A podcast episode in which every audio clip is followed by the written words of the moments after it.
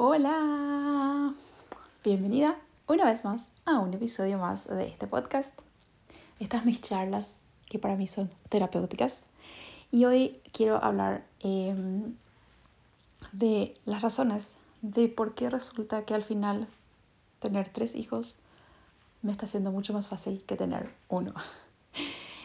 Em, ese es el tema de hoy. Ya les explico a qué dirección nos nos vamos hoy, nos dirigimos hoy, vaya la redundancia.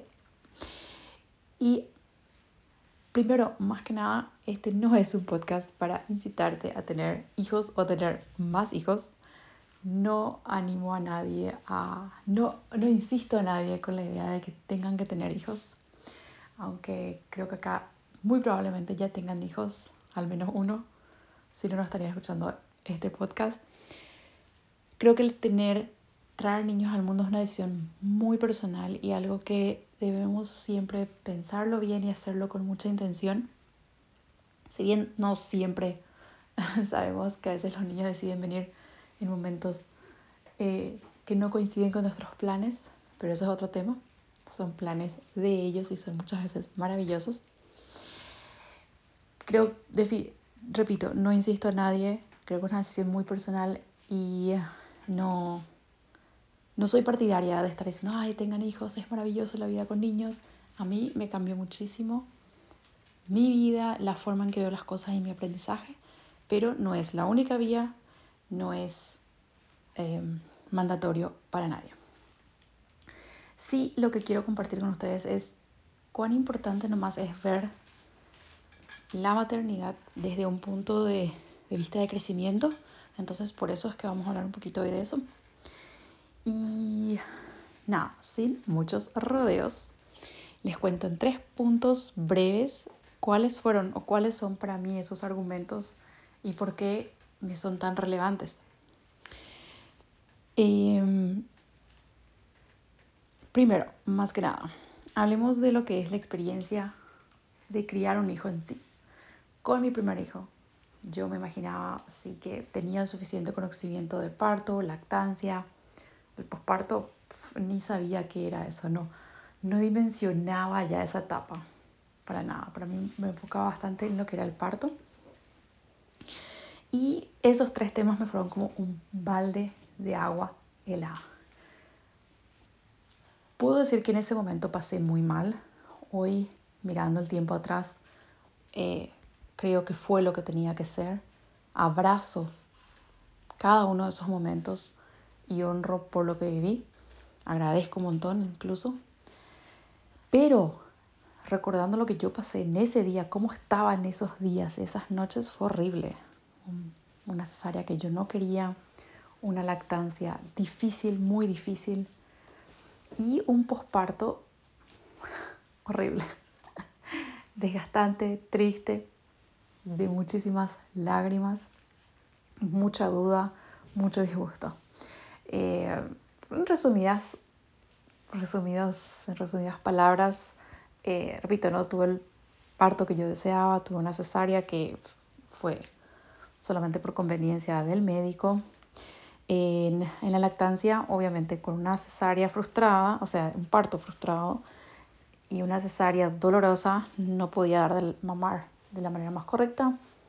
Se me agrietaron los pechos, eh, me decían mucho que yo no tenía suficiente leche. Eh, sin embargo, yo todo el día chorreaba de leche y, y, empezaba a darle a mi hijo fórmula, cosa que fue hasta los tres meses, una lactancia mixta, mixta, hasta que yo empecé a informarme, pero así, comía libros y textos y videos y aprendí un montón en ese tiempo. Eh, y un posparto complicado porque yo terminaba la facultad y estaba, mi hijo nació en octubre y yo empezaba en octubre, finales de octubre, eh, las, los exámenes finales, noviembre exámenes y en diciembre me recibía en la facultad. Entonces fue muy pesado el hecho de tener que rendir exámenes finales, ya no dormir, ser totalmente la, la sobrevivencia, sobrevivencia, por así decir, de un pequeño bebé y además tener que estar estudiando. Y además eh, yo muchas cosas no sabía, me costaba mucho, me dolía la herida, no me dejaban bañar al bebé, es decir, me querían ayudar, entonces, y de eso voy a hablar en el siguiente punto, el punto 3 en realidad. Entonces, eso fue mi experiencia en el primer, en el primer hijo y esa experiencia que tuve ahí, esa podía simplemente, era como tomé, tuve esas, esas, esas vivencias, eso me enseñó, eso me mostró el camino después para el segundo y mucho más para el tercer hijo.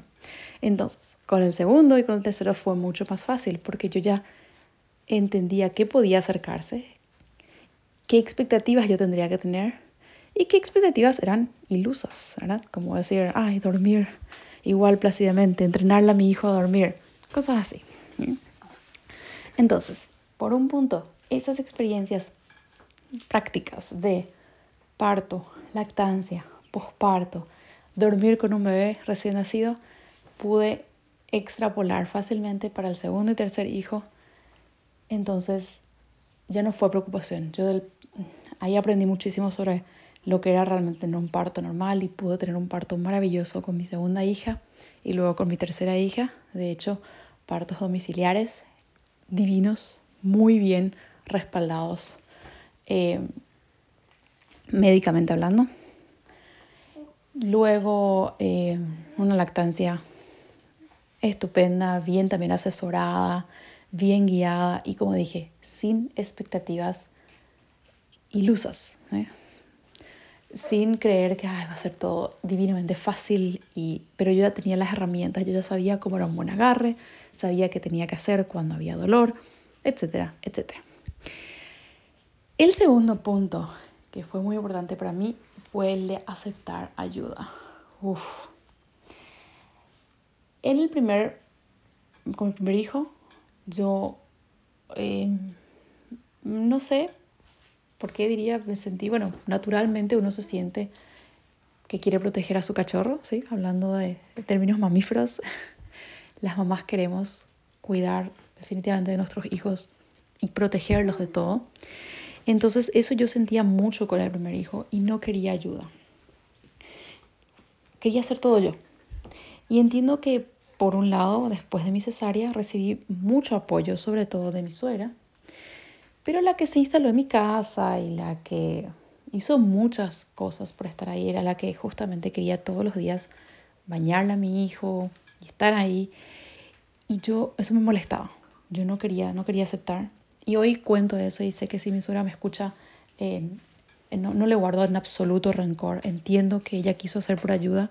Yo no acepté y, y, y, y vamos al punto ahí de mi gran aprendizaje que con mi segundo y tercer bebé yo dije, ah, no, que vengan mi mamá, mi hermana, mi cuñada, mis cuñadas y mi suegra las veces que quieran a lavar platos, a jugar con el niño mayor, a doblar ropas. Yo me encargo de cuidar al bebé. Ayúdenme, traigan comida, vengan a comer acá, traigan sus comidas. Ayúdenme con todas esas cosas y yo me encargo del bebé. Y eso fue transformador para mí porque repito, en la primera vez no quería aceptar ayuda, quería hacer todo yo y no podía sola. Y eso me frustraba y, y era peor. era peor. Y realmente no podía todo. No me podía concentrar simplemente en darle el cuidado que necesitaba un recién nacido y yo eh, en un operatorio. Entonces en el segundo y tercer, y ahora con el tercero, más aún, dije, vengan estén aquí y cuídenle a mis dos hijos más grandes, denle la atención que ellos van a necesitar. Y eso fue, como digo, maravilloso. Y el tercer punto para mí también fue llevar todo con mucha más ligereza y amor. Nos preocupamos demasiado con un primer hijo. Por supuesto, el primero siempre lleva más atención porque estamos ahí constantemente, le protegemos mucho más. Entonces, estamos más tensas, estamos más preocupadas por todo lo que podría pasar, cosa que casi nada sucede. Y nos culpamos mucho más, nos dudamos mucho más de nuestra capacidad con un primer hijo. Y con el segundo y para mí un tercero, eso va mermando y va reemplazándose con mucho más cariño, mucha más confianza, em, que, que ayuda a que llevemos esta maternidad de manera más ligera. porque de eso lo quería hablar, cómo ayudó todo eso. Además que no solo, es decir, lo llevo con más ligereza de amor por el trabajo personal que yo fui haciendo también en los últimos años. El saber que en mi mente crea muchas de las situaciones, entonces no hundirme en problemas mentales o problemas eh, irreales en mi mente, mejor dicho, que qué va a suceder si esto, esto, y no porque le va a hacer mal esto, y no puedo aquello, y por un lado eso, ¿sí? el trabajo mental de saber controlar un poco nuestra, nuestros pensamientos, también el trabajo, el desarrollo personal que fui haciendo en los últimos años en mi autoconfianza, en saber que yo soy la mamá perfecta para mis hijos y lo que yo estoy haciendo está bien y, y mis hijos están protegidos en mis manos. Entonces, esa autoconfianza también fue, incluye dentro de este tercer punto que digo, llevar todo con más ligereza y amor, pero no es solamente más amor, porque no amé al primero, sino que autoamor también. Al amarse a una misma, a, uno, a, sí, a una misma y, y entender que somos capaces de, de criar estos pequeños niños que nos fueron designados. Y eso, eso fue un punto muy relevante para mí. Creo que uno, no sé si diría el más, entre estos tres que mencioné, algo de los más importantes, pero de mucho peso. Ese desarrollo personal, de aumentar nuestra confianza, nuestro amor y mostrar nuestra ligereza a, la, a, la, a las situaciones de la vida. Eh, pero, como dije, esto no incita a que tenga más hijos y tampoco quiero mostrarles solamente el lado romántico.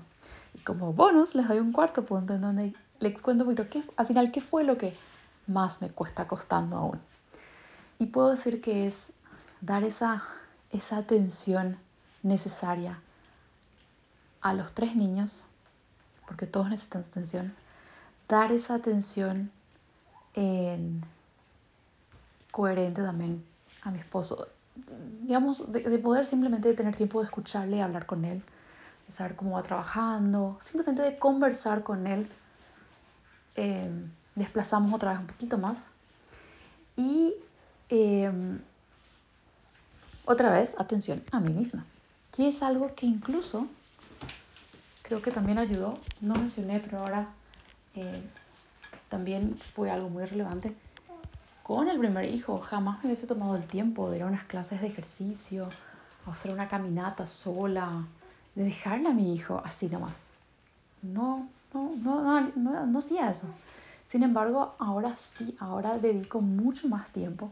Es decir, cosas que yo antes no hacía con un solo hijo era hacer, levantarme a hacer ejercicios, hacer mis meditaciones, hacer ejercicios, ir a algún lado hacer ejercicios y em, mi rutina diaria de escribir mi diario. Mi rutina diaria de escribir un diario. escribir el diario. Son cuatro cosas que yo antes no hacía y que ahora sí consigo hacer con tres niñas. ¿Por qué? Porque priorizo simplemente. No porque, obviamente, porque tenga más tiempo, tengo tal vez menos tiempo. Pero una cosa lleva a la otra también. Y esta, el hecho de poder hacer ejercicio me da esa paz mental que después puedo dar un poquito más de amor a mis chicos, estoy mejor dispuesta para ayudarles. Eran cosas que yo no no iba a considerar, iba incluso a decir, jamás voy a hacer eso con un hijo, tengo que cuidar, jamás, menos con tres hijos, al revés, con uno no hice, con tres lo consigo, lo hago, lo priorizo, sobre todo eso, priorizo todo eso. Entonces, eh, ¿por qué les cuento todo esto?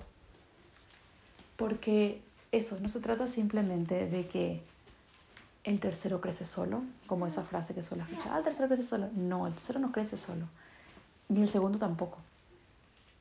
Todos tienen eh, sus necesidades y todos merecen la atención de los padres. Simplemente que, cómo la mamá se presenta a las situaciones, cuál es la, cómo nosotras nos ponemos ahí y decimos, esta soy yo y esto yo estoy haciendo por ustedes o esto yo estoy haciendo esta es mi misión ahora mismo de cuidar a mis hijos. ¿Cómo? ¿Con qué herramientas? Esa manera en que nos presentamos sobre el palco hace la diferencia.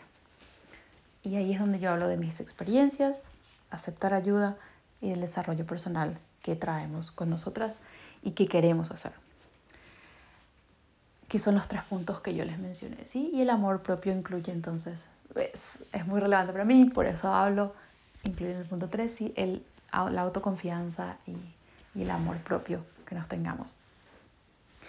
Repito, ¿por qué cuento todo eso? Porque quiero también que la maternidad sea un factor de gran aprendizaje y de expansión para cada una de nosotras, para así poder crear, tomar las enseñanzas que tiene que tenernos y usar esas enseñanzas para crear la vida que soñamos, para manifestar la vida que queremos, los tanto las cosas materiales como sobre todo las cosas espirituales, el sentir más paz, el sentir más amor, el el sentirnos eh, a, una expansión espiritual de gran nivel que nos haga felices sobre esta tierra. Entonces espero que, que esta mi experiencia pueda ayudarte, inspirarte de alguna forma. Repito, no estoy incitando a que tengas mis hijos. Todos estos aprendizajes ya lo pueden tener, aunque sea con un hijo, o si aún no tienen hijos. Por eso si hay alguien que ustedes creen que pueda beneficiarse de esta charla, de este podcast, envíenles el link del episodio, compartan lo que más les sorprende y déjenme también sus comentarios, envíenme un mensaje al Instagram si no, si no quieren publicar sobre, la, sobre el podcast, no importa, o me pueden simplemente dejar un mensaje al Instagram y contarme qué les parece, qué les pareció, qué para ustedes fue el mayor aprendizaje, porque también esa experiencia de, de otras personas son tan geniales de escuchar y de leer. Y y espero dejarles un granito de inspiración para el día de hoy. Espero que tengan un día maravilloso. Te mando un abrazo, un abrazo muy cariñoso y gracias por estar escuchándome. Chao, chao.